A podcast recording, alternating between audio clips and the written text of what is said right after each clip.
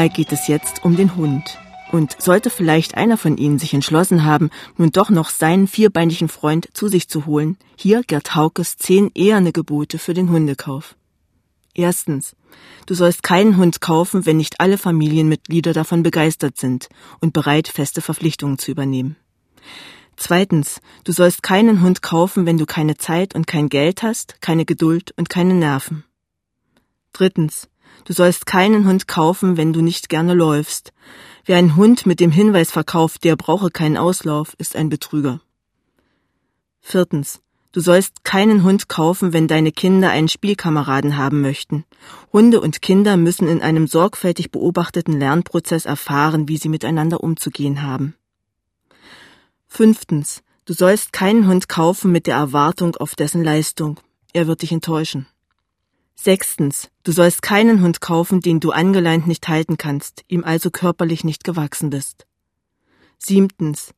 Du sollst keinen Hund kaufen, wenn du ein Reinlichkeitsfanatiker bist oder ein Hypochonder. Achtens. Du sollst keinen Hund kaufen, wenn du kein liebevoller Mensch bist. Er wird neben dir seelisch verkümmern und deshalb bösartig werden. Neuntens. Du sollst keinen Hund kaufen, ohne dich vorher durch gute Bücher darüber zu unterrichten, was ein Hund ist.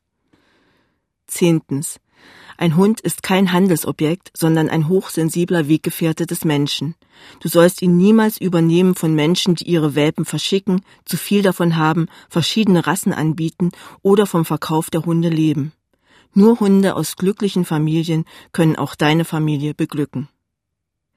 Das also waren Gerd Haukes zehn Gebote für den Hundekauf, und wenn Sie die beherzigen, sollte der Freude über Ihren vierbeinigen neuen Lebenspartner nichts im Wege stehen.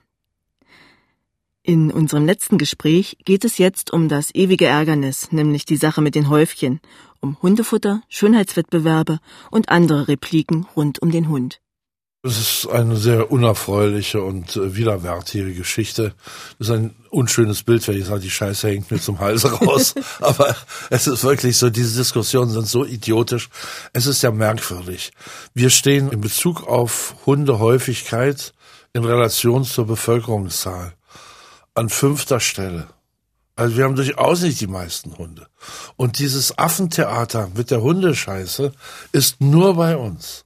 In allen anderen Ländern wird es stillschweigend erledigt. Natürlich kann man Vernunft von den Hundebesitzern erwarten. Ein Hund hat diesen kurzen Fleischfresserdarm.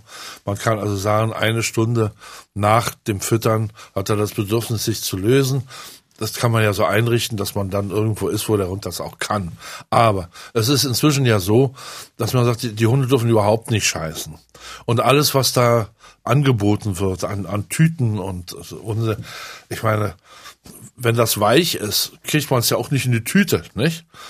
Also sollte man vielleicht als erstes sagen, der einzige Schmutz, der wasserlöslich ist, sich von selbst verflüchtigt und sogar noch düngende Eigenschaften hat, wenn es auf der Erde passiert, ist scheiße. Alles andere ist Chemie, zum Teil wirklich bedrohlich, zum Teil mit Langzeitwirkungen. Und natürlich ist es unangenehm, da reinzutreten. Aber zum Beispiel in Frankreich gibt es diese Motorräder, mhm. Die hinten so einen Anhänger haben oder einen Kasten drauf und so einen Schlauch wie ein Staubsaugerschlauch mit so einem äh, größeren kleinen Karton, oder wird das drüber gestülpt und dann gibt er Gas und dann ist das Häufchen weg.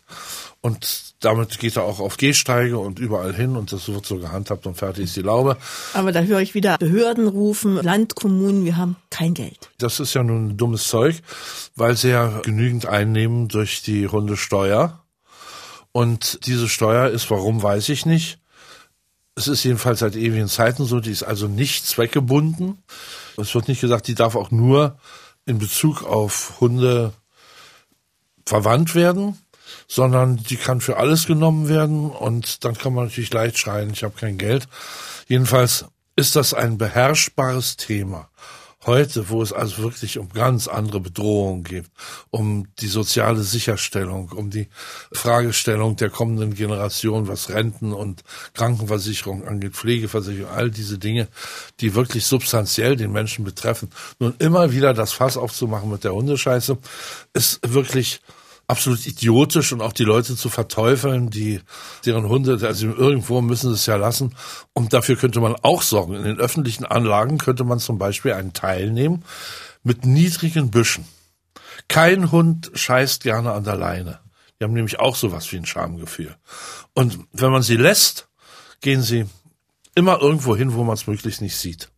Wenn mein Tierarzt sagt, ich muss von meinen Hunden eine Kotprobe bringen, dann sage ich, dann müssen Sie mir das mal vormachen. Dann kann ich den drei Tage an der Leine führen, der scheißt nicht. Das ist ihm unangenehm. Und wenn ich ihn abmache, ist er sofort weg irgendwo im Gebüsch und dann kann ich das suchen.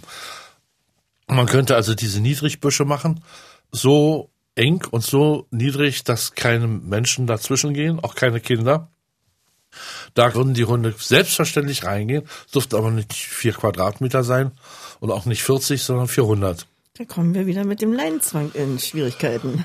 Ja, das ist eben diese Feindseligkeit, die sich in allen Details, in allen widersprechenden Verordnungen, die nur bösartig sind und ohne Sinn und Verstand, damit klarzukommen, ist im Moment natürlich wahnsinnig schwierig. Und da ist jeder gefordert, seinen eigenen Standpunkt eben auch deutlich zu machen und sich nicht dauernd verunsichern zu lassen. Vielleicht kann man ja das Problem mit den Hundehäufchen einfach am anderen Ende der Ernährungskette lösen, indem man einfach die Zusammensetzung des Futters ändert. Ja, das kann man.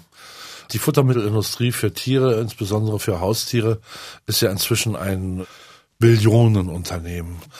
FM aus Amerika kommt, beherrscht die Szene und man kauft also von was weiß ich, Schappi und dann kauft man was ein anderes Futter und das ist alles, letzten Endes steht da unten ganz klein drin immer FM. Das ist wie es bald mit den Autos ist. Du bist nicht zufrieden mit dem Ford, dann kaufst du ja einen Opel, das ist aber derselbe Konzern. Das wird alles immer mehr konzentriert und das ist eben ein Riese, der das herstellt. Trockenfutter. Es gibt sehr gute Trockenfutter und auch minderwertige. Und da muss man sich mal beschäftigen, muss mal gucken, was da so drin ist und eventuell einen Fachmann fragen. Das würde hier viel zu weit führen. Die Bedrohung von Trockenfutter ist immer die gleiche. Es ist enthydriert. Das Wasser ist rausgezogen, darum ist es haltbar. Darum ist es knackig. Viele Hunde, viele Katzen mögen das gerne, so drauf rumzuknuspern. Es wird nicht schlecht. Man kann es auch im Sommer stehen lassen, ohne dass sofort Fliegen ihre Eier drauflegen. Aber die wenigsten Haustiere, Katze und Hund, nehmen genügend Wasser auf, um das Wasser, was da entzogen wurde, zu ersetzen. Die Folge davon ist Langzeitschäden in den Nieren. Viele Hunde und viele Katzen, ich habe selbst eine Katze verloren dadurch, die sehr kiesätig war und sehr wenig gegessen hat, mich manchmal zur Raserei getrieben hat, mir das Näpfchen hingestellt, dann hat sie es angeekelt angeguckt, dann hat sie einen Happen gegessen, dann musste sie sich dringend von oben bis unten putzen, dann hat sie den zweiten Happen gegessen, ist sie weggegangen, waren schon die Fliegen drauf, nicht? Und so ein Schälchen mit Trockenfutter hat sie gerne dann mal geknabbert und eben auch sehr wenig getrunken. Und dann lagern sich, da sind ja auch also Mineralien drin in den Zusätzen. Mhm. Und das lagert sich ganz langsam immer mehr ab. Und irgendwann kriegt dann der Hund oder die Katze, ist neun Jahre oder so, kriegt dann also Schwierigkeiten, das endet dann über eine längere Zeit mit Nierenversagen und sie geht elend zugrunde. Und die meisten Tierärzte sagen, na ja, irgendwann fängt die Krankheit eben an, das ist ja, das ist auch nicht mehr gesund und so. Und ich habe die Katze obduzieren lassen. Es waren krankhafte Veränderungen in den Nieren, nur hervorgerufen dadurch, dass sie also zu wenig Wasser aufgenommen hat. Das ist die Gefahr. Und das man, heißt, man sollte das Trockenfutter vielleicht auflösen oder doch lieber Dosenfutter füttern? Das mögen die Hunde aber auch nicht so gern, dann nicht. Mhm. Aber das ist eine Möglichkeit. Manchen Hunden macht es auch nichts aus, es dann zu essen. Dann ist diese Gefahr schon mal gebannt. Dosenfutter, da bin ich nun ganz und gar dagegen. Denn da steht zwar auf jeder Büchse drauf, was da alles drin ist an Vitamin A, Vitamin B, mhm. Vitamin E und Enzyme und, und Mineralien und was ist alles. Und das stimmt auch. Aber damit der Hund das in den Körper kriegt, muss er viel zu viel Ballast fressen. Und das ist größtenteils Soja, also Fleischersatzstoffe. Soja ist für einen Menschen, der also halb Fleisch, halb Pflanzenfresser mhm. Darm hat. Der Mensch ist ja also innerlich mit Schweinen total identisch. Durchaus verwertbar als Fleischersatz. Für Hunde mit dem kurzen Fleischfresserdarm nicht. Das kann man schon daran sehen. Man macht die Büchse auf, hat einem, das ist ja alles mit Gerüchen mhm. versehen, chemisch, damit die Hunde auch essen. Und die würden auch Seelspäne fressen, wenn es die richtigen Geruchskomponenten sind. Und wir sind genauso. Wir essen auch die Leberwurst, obwohl man eigentlich wissen sollte, dass die zu 60 Prozent aus Fett besteht und das andere ist auch nicht besonders appetitlich. Aber die Tiere essen das eben und dann machen sie Riesenhaufen und die riechen genauso. Also, ich sage das einfach, das Büchsenfutter hat zu viel Ballaststoffe. Und es gibt ein Futter, was das billigste ist und das Beste. Und das ist der Vormagen der Kuh. Der grüne Pansen. Stinkt aber furchtbar. Ja, das ist aber kein Argument mehr. Also ich habe selber mich Jahrzehnte so halbwegs davor gedrückt. Man bekam es auch nur in Riesenfladen und diese Darmzotten sind also geeignet, jedes Messer sofort zweimal geschnitten, es ist stumpf. Also ich habe mich da sehr gequält und es stinkt natürlich, aber es stinkt nicht, wenn es ganz frisch ist. Und es gibt inzwischen überall Läden, die das einem verkaufen. Meine beiden Hunde kriegen je 200 Gramm davon. Einmal im Monat fahre ich zu diesem Laden, krieg 30 Tüten mit 400 Gramm tiefgefroren, schmeiß die bei mir in die Tiefkühltruhe. Abends nehme ich eine raus, mach die Folie ab, stell's auf die Terrasse. Morgens ist es gerade aufgetaut, stinkt nicht. Dann kommen noch Cerealienflocken dazu. Mhm. Und das kriegen meine Hunde von der Wiege bis zur Bahre. Und es ist auch ein fürchterlicher Irrtum zu glauben, man müsse den Hunden Abwechslung geben. Die frei lebenden Hunde haben auch äh, diese Art von Abwechslung nicht. Und wie gut das ist, zeigt sich daran, dass also wenn Beutegreifer Beute gemacht haben und machen die Bauchdecke auf, die fressen nicht zuerst dieses Filet und nicht zuerst das Blut, sondern die machen den Vormagen auf, den Wiederkäuermagen und nehmen die Inhalte, weil das aufgeschlüsseltes Gemüse ist. Rohes Gemüse können sie nämlich nicht verwerten. Mhm. Also es gibt so viele Leute, die sagen, ach, mein Hund, der isst gerne Morium, das ist so niedlich, dann nimmt er sich schon und Krabs, Krabs, Krabs, Krabs, sag ich ja, das schadet auch nichts. Aber gucken Sie mal, Krabs, Krabs, Krabs, wenn es hinten wieder rauskommt, sieht es genauso aus. Er kann es nicht verwerten, er kann nur seinen Spaß daran haben, kann auch einen Stock abknabbern, nicht? Zellulose. Aber da ist das Gemüse eben vorverdaut, vorverdaut aufgeschlüsselt, Sie können alle wertvollen Stoffe entnehmen. Und dann passiert eben Folgendes, dann verwerten die zu einem hohen Prozentsatz das Futter und dann werden die Häufchen entsprechend winzig. Und das Problem damit auch. Jetzt wird die gesamte Futtermittelindustrie sehr, sehr wütend Ja, die war reagieren. schon mal wütend auf mich, als ich das nämlich vom Labor testen ließ. Mehrere Büchsen von Büchsenfutter. Und die Ergebnisse waren auch nicht sehr erfreulich. Und, aber das ist ein weites Feld, da will ich hier gar nicht weiter erörtern. Jedenfalls ist dem so. Und es ist ja auch sehr teuer, nicht? Mhm. Eben, der Hund ist ja auch, wie alle Haustiere, eigentlich ein großer Profitfaktor. Ja, ja, aber zum Beispiel Katzen, die lieben ihre Katzen mit Recht. Ich mag die Katzen genauso gern wie Hunde. Hochinteressant, am schönsten ist es, wenn man sie beide zusammen hat. Aber da kann man für vier Euro ein Suppenhuhn kaufen oder ein Krapaun und den schmeißt man in die Brühe. Mhm. Einmal in der Woche, ja. Und kocht das. Kann auch noch Gemüse und Zwiebel und sowas dazwischen zerkochen. Und dann nimmt man raus. Dann entbeint man das und dann macht man das in kleine Stücke und dann macht man da sieben Portionen raus. Die Katze hat ein fantastisches Futter. Kann man auch noch so einen Flocken untermischen. Mhm. Und für ein Minimum an Geld, merkwürdigerweise macht es keiner. Vielleicht weiß man es nicht. Naja, also. Oder die Angebote verlocken und man will ja sein Tier nur das Beste. Ja, das ist natürlich ein Irrtum. Bei Katzen ist das, trägt das natürlich, ist das nicht dasselbe, dieselbe Gefahr, weil die ja solche Portionen sowieso nicht essen können, nicht? Das Dumme ist ja, die Leute lesen nicht. Es steht ja immer alles drauf. Es muss draufstehen. Da steht, also vorne oben drauf ist ein Bild von einem glücklichen Huhn oder einem Rind oder jetzt mit Wildfleisch, mhm. nicht? Dann guckst du, Äh, Fleisch und Nebenprodukte. Äh, Fleisch, tierische, Neben- ja, tierische, tierische Neben, Nebenprodukte, Nebenprodukte. genau. Das heißt also vom Huf bis zum Auge ist da also alles durch einen äh, Schreller gedreht. Aber, und dann steht Wildanteil 1,2 Prozent. Nicht? Ja, das ist natürlich, es ist kein Betrug, weil es ja draufsteht. Es ist Betrug, weil man damit rechnet, dass es nicht gelesen wird. Wie ist das denn mit Leuten, die schon immer einen Hund haben wollten oder eine Katze, die aber allergisch reagieren? Gibt es denn für die irgendwo eine Alternative? Ja, es gibt Nackthunde, nicht? Naja, nun ist ein Nackthund A sehr teuer und auch nicht jedermanns Sache. Und ich Naja. erinnere mich an einen gewissen Herrn Hauke, der also auf Nackthunde in seinen Büchern nicht sonderlich gut zu sprechen ist. Es gibt den Chinese Crested, das ist also ein Zwergpinscher, großer Hund ohne Haare, ein reines Zuchtprodukt.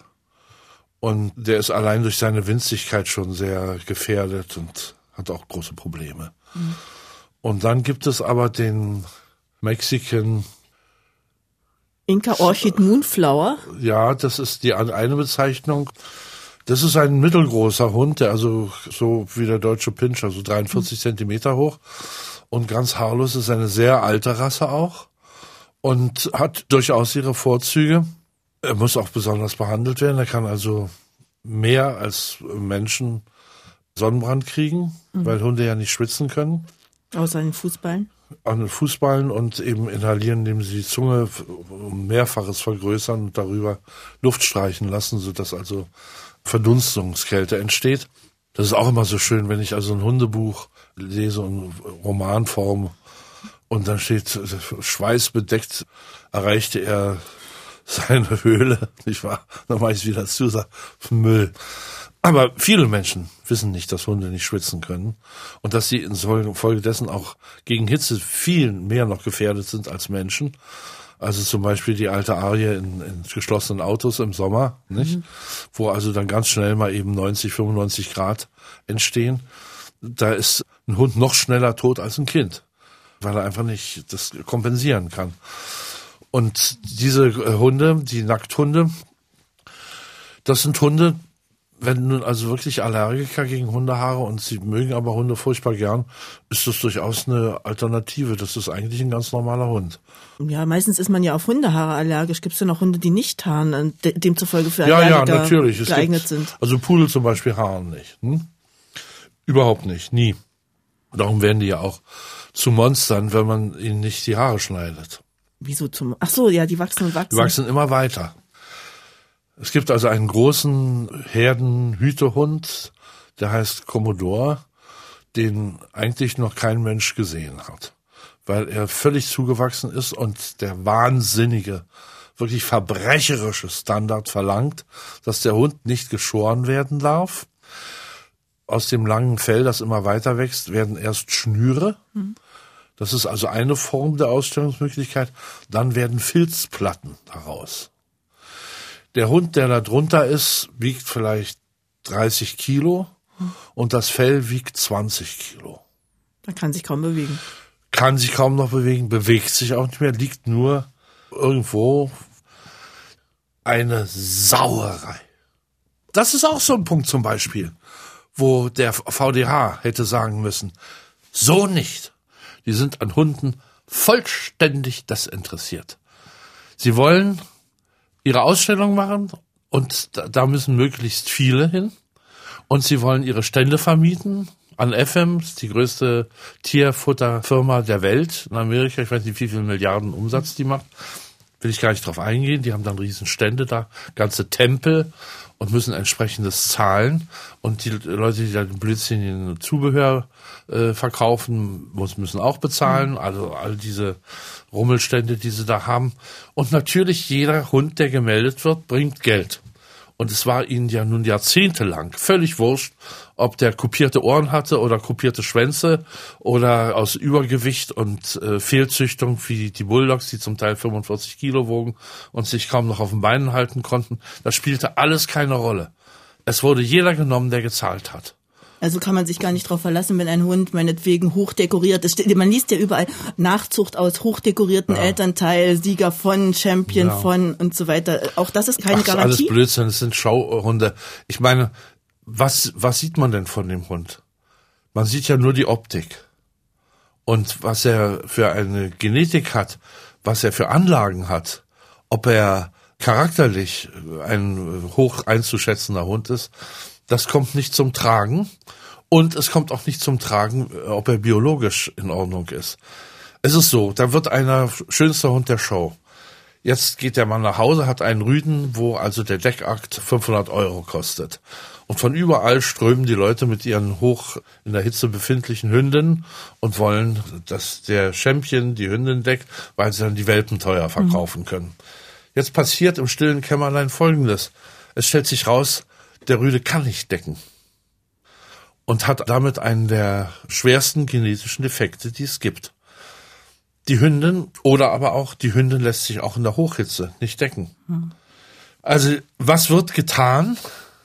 Diesem Rüden mit dem Katastrophendefekt wird das Ejakulat entnommen und der widerstrebenden Hündin eingeführt.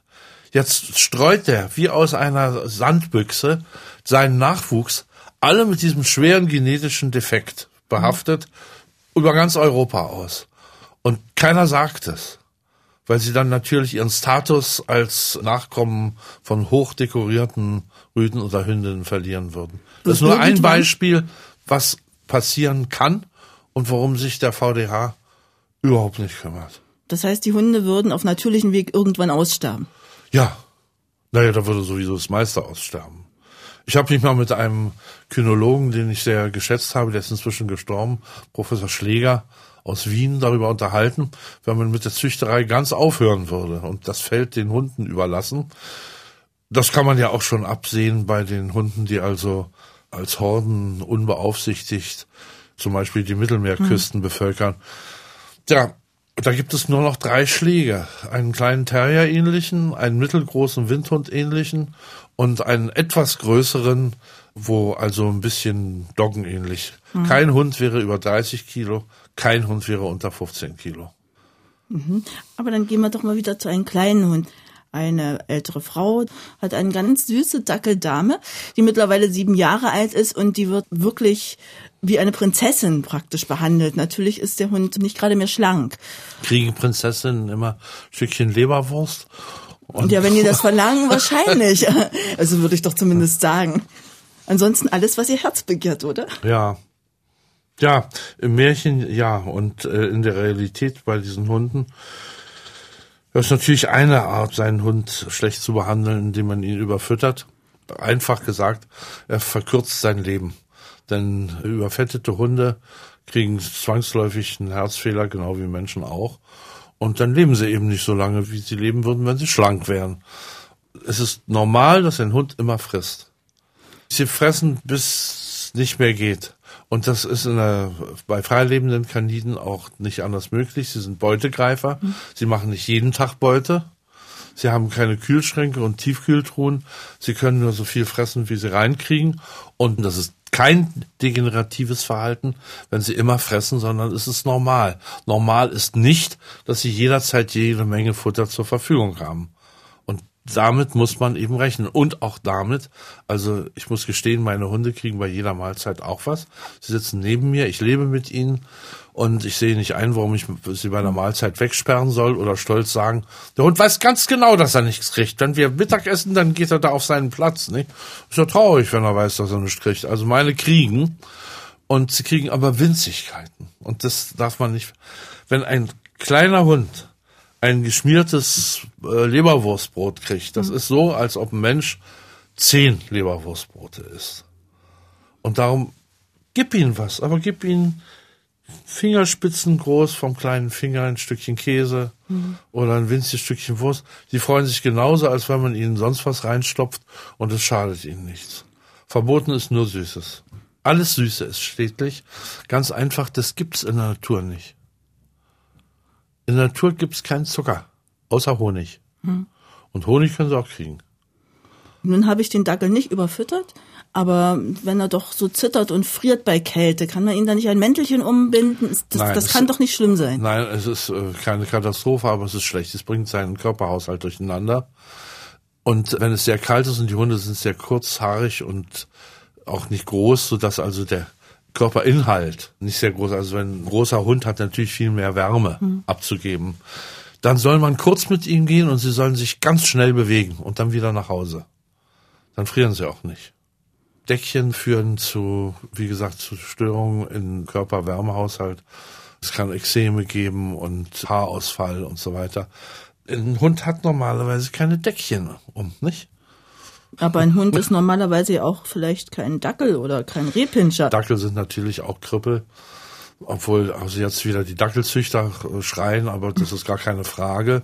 Dürfen Sie sich eigentlich überhaupt noch auf einer Hundeausstellung sehen lassen, Herr Hauke? Ja, es gibt ja außer mir auch noch andere Hundefreunde. Ich gehe auch nicht mehr auf Ausstellungen, nicht aus Angst, dass ich da gelüncht werde, sondern weil ich mir das Elend also nicht mehr antue. Ich war zum Abschluss meiner vieljährigen Besuche bei Hundeausstellungen nochmal in Birmingham bei der Crafts. Das ist die, die größte, größte, der Welt. die größte der Welt. Da werden also in einer Woche 22.000 Hunde, glaube ich, ausgestellt. Das ist unglaublich organisiert. Das klappt wie am Schnürchen, im Gegensatz auch zu unseren Ausstellungen. Aber das Elend ist natürlich das Gleiche, nicht? Inwiefern Elend? Ja, dass da also auch kaputte Rassen ausgestellt werden, Hast du nur ein Beispiel, da hatten sie also Doggen sind ursprünglich mal so gewesen, wo ich gesagt habe, das ist ein sehr großer Hund, den ich aber noch akzeptiere. Er ist also anatomisch so gebaut, dass es alles zueinander passt und der kann auch alt werden. Natürlich nicht, wenn er einen Meter hoch ist, aber wenn er 70 Zentimeter hoch ist. Die jetzigen Doggen sind doch aber alle etwas höher, oder? Ja, jetzt sind sie höher. Mhm. Aber die berühmteste Dogge, die es vielleicht gibt, das war ja der Reichshund von Bismarck, der mhm. immer Doggen hatte, nicht? Ja, das war ein Hund, der 40, 45 Kilo wog und nicht über 70 Zentimeter groß war. Und da gab es zum Beispiel eine Gruppe von Doggen, blonden Doggen, die also wie die Elfen im Ring umherturnten und ein bezaubernder Anblick. Ja, wie alt sind die? Ja, sieben Monate. Und dann lag in einer Box ein müder, dem Sterben nahe Doggengreis, völlig weiß und mit äh, halbblinden Augen und ganz offensichtlichen ähm, Hüftgelenksbeschwerden. Und dann habe ich gefragt, wie alt ist denn der Hund? Der Rüde ist also der Stammvater von diesen ganzen Doggen, sechs Jahre war. Also er ist gerade erst erwachsen geworden. Also das sozusagen hat man geschafft jetzt bei den Doggen. Sie brauchen wie alle sehr großen Hunde lange, bis sie ganz fertig sind. Mhm. Zwei, zweieinhalb Jahre sind sie ausgewachsen, fangen sofort an zu vergreisen. Auch natürlich ein Ergebnis von jahrzehntelanger, erbarmungsloser, brutaler Inzucht. Ja, haben Sie denn überhaupt noch die Kraft, irgendwo heftig gegen die ganzen degenerativen Erscheinungen bei den Hunden zu wettern, weil sie werden doch bestimmt auch heftig angefeindet. Ja, das hat sich eigentlich, vielleicht geht's jetzt wieder los nach dieser Senderei. Es hat sich eigentlich ein bisschen gegeben, weil immer nichts dabei rauskam. Ich lasse mir ja nichts gefallen und offensichtliche Falschaussagen kann man mir nicht nachweisen. Also es ist besser, sage ich jetzt schon gleich, wer sich aufregt, der kann es gleich lassen. Es kommt doch nichts mehr raus. Das war nun der letzte Teil unserer Gesprächsrunde zum Thema Menschen und Hunde mit dem Schauspieler, Autor und Hundekenner Gerd Hauke. Sicher sind nicht alle Fragen geklärt, aber vielleicht sieht jetzt so mancher von Ihnen das menschenbesten Freund mit etwas anderen Augen. Uns jedenfalls hat es viel Spaß gemacht. Am Mikrofon verabschiedet sich Petra Meilenburg.